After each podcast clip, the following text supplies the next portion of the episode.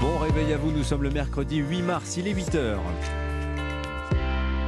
Europe 1 matin Dimitri Pavlenko. À la une ce matin, des péages gratuits, des raffineries bloquées, des coupures d'électricité aussi par endroits. La grève contre la réforme des retraites se prolonge dans plusieurs secteurs aujourd'hui. Nous serons en direct de la raffinerie de Fézin dans le Rhône. Quels sont les secteurs les plus concernés? Comment les syndicats espèrent-ils faire plier le gouvernement? Le chef du service économie d'Europe 1, Baptiste Morin, nous dira tout dans un instant.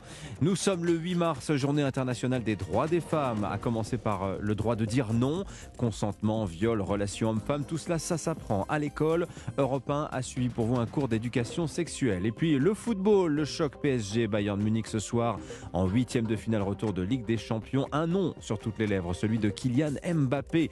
8h13, votre invité ce matin, Sonia Mabrouk, bonjour. Bonjour Dimitri, bonjour à tous. Tandis que des bras d'honneur se font dans l'hémicycle, tandis que le durcissement du mouvement contre les retraites s'installe dans la durée. Et si on en parlait différemment ce matin avec un philosophe, André Comte-Sponville, spécialiste des questions de morale et d'éthique. Interview à suivre. À tout à l'heure. Europe 1. Le journal de 8h sur Europe 1, Fanny Marceau. Bonjour Fanny. Bonjour Dimitri, bonjour à tous. Le bras de fer continue. Hier soir, l'intersyndicale a voté la poursuite du mouvement avec de nouvelles journées de manifestation contre la réforme des retraites prévues samedi et mercredi prochain. Aujourd'hui, de nombreux secteurs restent mobilisés. On va les passer en revue dans un instant avec Baptiste Morin. Mais avant, direction l'Auvergne-Rhône-Alpes avec le correspondant d'Europe 1, Jean-Luc Boujon. Bonjour. Bonjour. Vous êtes devant la raffinerie de Fézin, c'est au sud de Lyon. Raffinerie bloquée, hein, comme les six autres du pays. Effectivement, hein, c'est toujours le blocage euh, ici. Euh, comme depuis hier, hein, les drapeaux des syndicats CGT et FO flottent devant l'entrée de la raffinerie, d'où plus aucun camion citerne chargé de carburant ne sort. Les salariés grévistes ont toujours la même détermination, explique Julien Joannico, délégué FO de la raffinerie. Ce matin, on a fait une, action avec euh, l'intersyndicale Force ouvrière et CGT au port pétrolier de Lyon. Donc les deux entrées du port pétrolier ont été bloquées et donc aucun camion charge là-bas non plus. On a encore à 80% de grévistes ce matin. Donc voilà, le mouvement continue. Le gouvernement euh, reste sourd euh, face à notre manifestation. Donc on pense qu'il va falloir continuer, il va falloir intensifier. Intensifier le mouvement, c'est effectivement ce qui sera proposé tout à l'heure aux salariés grévistes lors d'une assemblée générale à 14h.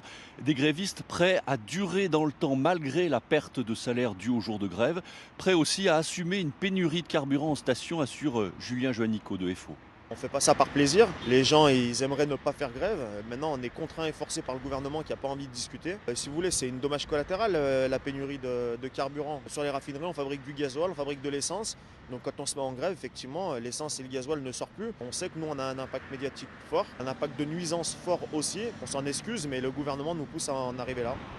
Voilà, alors ce qui commence à se vérifier sur le terrain, tout à l'heure j'ai pu voir la première station totale indiquée en pénurie de carburant sur l'autoroute A7, tout proche de la raffinerie. Jean-Luc Boujon en direct de Fézin dans le Rhône pour Europe 1, raffinerie bloquée. Et ce n'est pas tout. Baptiste Morin, le chef du service économie d'Europe 1, nous a rejoint. Bonjour Baptiste. Bonjour. Alors on l'entendait avec Jean-Luc Boujon à l'instant. S'il y a un secteur où la contestation ne faiblit pas, c'est bien l'énergie. Oui, la production électrique est touchée. La CGT a mis la main sur 21 gigawatts, c'est du jamais vu. Il y a aussi les terminaux méthaniers. C'est par là que nous importons notre gaz. 3 sur 4 sont à l'arrêt depuis deux jours et ce jusqu'à lundi prochain. Dans les transports aussi, le mouvement veut se prolonger aujourd'hui. Et c'est bien le cas. La RATP annonce une légère amélioration. En fait, le trafic reste très dégradé dans les transports parisiens. Pareil à la SNCF où on passe en gros d'un TGV sur 5 en moyenne à 1 sur 3. Et puis des trains ont déjà été annulés sur la journée de demain jeudi. Baptiste, ces blocages dont les voix sont visibles, hein, mais globalement minoritaires, comment les syndicats envisagent-ils la suite du mouvement? D'abord par la rue, deux nouvelles dates d'action ont été annoncées hier soir, ce samedi, et puis le jour du vote du texte en commission mixte paritaire, ce sera autour de mercredi prochain, le 15. Ça, c'est donc pour la rue. Mais l'intersyndicale va aussi adresser un courrier à Emmanuel Macron. Les leaders syndicaux veulent maintenant être reçus par le président de la République. Réponse de l'Élysée hier soir, je cite, la porte de l'exécutif est toujours restée ouverte. Et réponse à l'instant ce matin d'Olivier Véran, la porte du gouvernement est plus couverte aux syndicats. Baptiste Morin, chef du service économie d'Europe 1. La réforme des retraites côté Parlement, maintenant au Palais du Luxembourg. Les sénateurs ont entamé l'examen de l'article 7, celui qui repousse hein, l'âge légal de la retraite à 64 ans. Un débat écourté par la majorité LR alors qu'il restait 1311 amendements. Bruno Retailleau, le chef de file du groupe Les Républicains, a demandé à Gérard Larcher d'appliquer l'article 38 du règlement du Sénat. Alors que dit cet article? C'est le tuto de la rédaction d'Europe 1. Il est signé Alexandre Chauveau. L'article 38 du règlement intérieur du Sénat permet de limiter dans le temps les débats sur un amendement ou un article, voire sur l'ensemble d'un texte de loi, dès lors que deux orateurs d'avis contraires sont intervenus dans l'hémicycle. En cas d'éventuelle obstruction parlementaire, le président du Sénat, un président de groupe ou le président de la commission des affaires sociales peut alors proposer d'abroger la discussion. On appelle cela la clôture, laquelle doit être suivie dans la foulée d'un vote à main levée par les sénateurs. L'article 38 a été introduit dans le règlement du Sénat en 2015. Il avait alors été validé par le Conseil constitutionnel, mais n'avait jusqu'ici jamais été utilisé. Il fait ainsi partie de l'arsenal législatif qui permet d'accélérer les débats, au même titre que les articles 42 et 44. Alexandre Chauveau. Le tuto de la rédaction d'Europe 1, la notice de l'info tous les matins dans votre journal de 8 heures. À l'Assemblée nationale maintenant, les excuses d'Éric Dupont-Moretti à toute la représentation nationale après son double bras d'honneur en pleine séance parlementaire. Et le garde des Sceaux a visiblement perdu son sang-froid lors du débat sur l'inéligibilité des auteurs de violences conjugales. Il a adressé deux bras d'honneur au président du groupe LR, Olivier Marlex, qui l'interpellait sur sa mise en examen pour prise illégale d'intérêt. Le ministre a assuré qu'il voulait défendre sa présomption d'innocence. Europe 1, il est 8h06. Nous sommes le 8 mars, journée internationale des droits des femmes. Et parmi ces droits, celui tout simplement de dire non. Mais le consentement, ça s'apprend. Oui, notamment à l'école. Depuis 2001, au moins trois cours d'éducation sexuelle sont obligatoires chaque année, de l'école primaire au lycée, pour apprendre les bases d'une relation respectueuse entre hommes et femmes.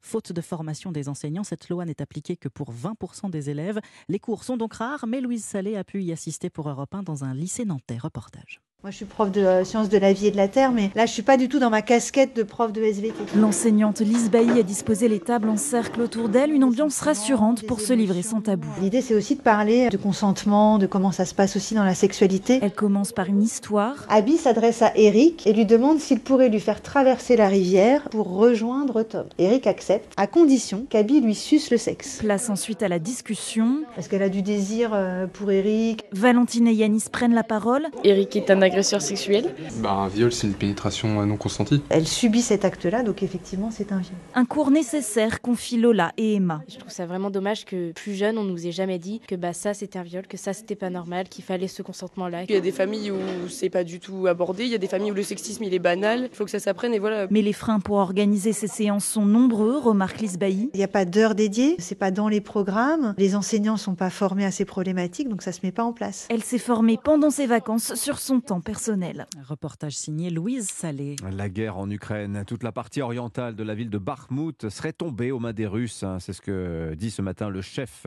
du groupe paramilitaire Wagner. Ces derniers jours, la pression s'est considérablement accrue sur les forces ukrainiennes qui défendent cette ville du Donbass. Mais il faut tenir coûte que coûte, estime le président ukrainien Volodymyr Zelensky. Car après Bakhmut, dit-il, les Russes pourraient aller plus loin. Allez, le football, le grand soir pour le Paris Saint-Germain. Et match retour de huitième de finale de la Ligue des Champions. Les Parisiens se déplacent sur la pelouse du Bayern. Match à vivre en direct et en intégralité ce soir dans Europe 1 Sport. Rendez-vous dès 20h. Cyril de la Morinerie, vous êtes en direct de Munich. Bonjour. Bonjour, on y est déjà avec la musique. Bah oui, on est déjà à fond dedans. Cyril, après la défaite du PSG 1-0 au match aller, on va quand même se calmer. Les Bavarois ont 94% de chances de gagner selon les statistiques. Mais, mais il y a un mais, un joueur pourrait faire la différence, évidemment, c'est Kylian Mbappé. Il est essentiel. Depuis euh, son retour de blessure, le PSG enchaîne les victoires, trois au total, euh, dont un succès très important à Marseille. Euh, Kylian Mbappé est déjà une légende, hein, la pépite de Bondy, et depuis le week-end dernier, le meilleur buteur de l'histoire du club avec 201 buts. Il est en grande forme, 5 buts en 3 rencontres. Alors Paris avec ou sans Mbappé? C'est vraiment différent. hein. Au match aller, la superstar de retour de blessure n'avait joué que les 25 dernières minutes et c'est précisément en fin de rencontre que Paris s'est réveillé. Mais pour triompher ce soir, l'entraîneur parisien Christophe Galtier prévient il faudra jouer, jouer beaucoup plus que ce que nous avons fait euh, lors du match euh, aller avec euh, Kylian. si nous sommes dans cet état d'esprit, avec cette envie de faire les choses, on a la possibilité évidemment de, de se qualifier. Et se qualifier face au Bayern. Paris l'a déjà fait, c'était il y a deux ans avec une victoire 3-2 en Bavière en quart de finale de la Ligue des Champions. Dans le froid munichois ce soir, à peine 1 degré au coup d'envoi, les joueurs du PSG, emmenés aussi par Lionel Messi, entendent réchauffer les 3200 supporters parisiens qui prendront place dans l'Alliance Arena. Et ce sera à suivre dès 20h sur Europe 1. Merci Cyril de la Morinerie depuis Munich. Beaucoup. Fanny. Oh, je voulais qu'on se remette un petit coup de la musique de la Ligue des Ça Champions. bien, hein, Bah oui, croit, pour hein. s'ambiancer, comme on dit. ah, Cyril de la Morinerie, ça le met. Voilà. En transe. Il est C'est en son- transe. C'est son réveil matin. C'est son réveil matin. moins ça. Tous les matins, il se met ça dans les oreilles. Merci beaucoup, Fanny Marceau. C'était votre journal.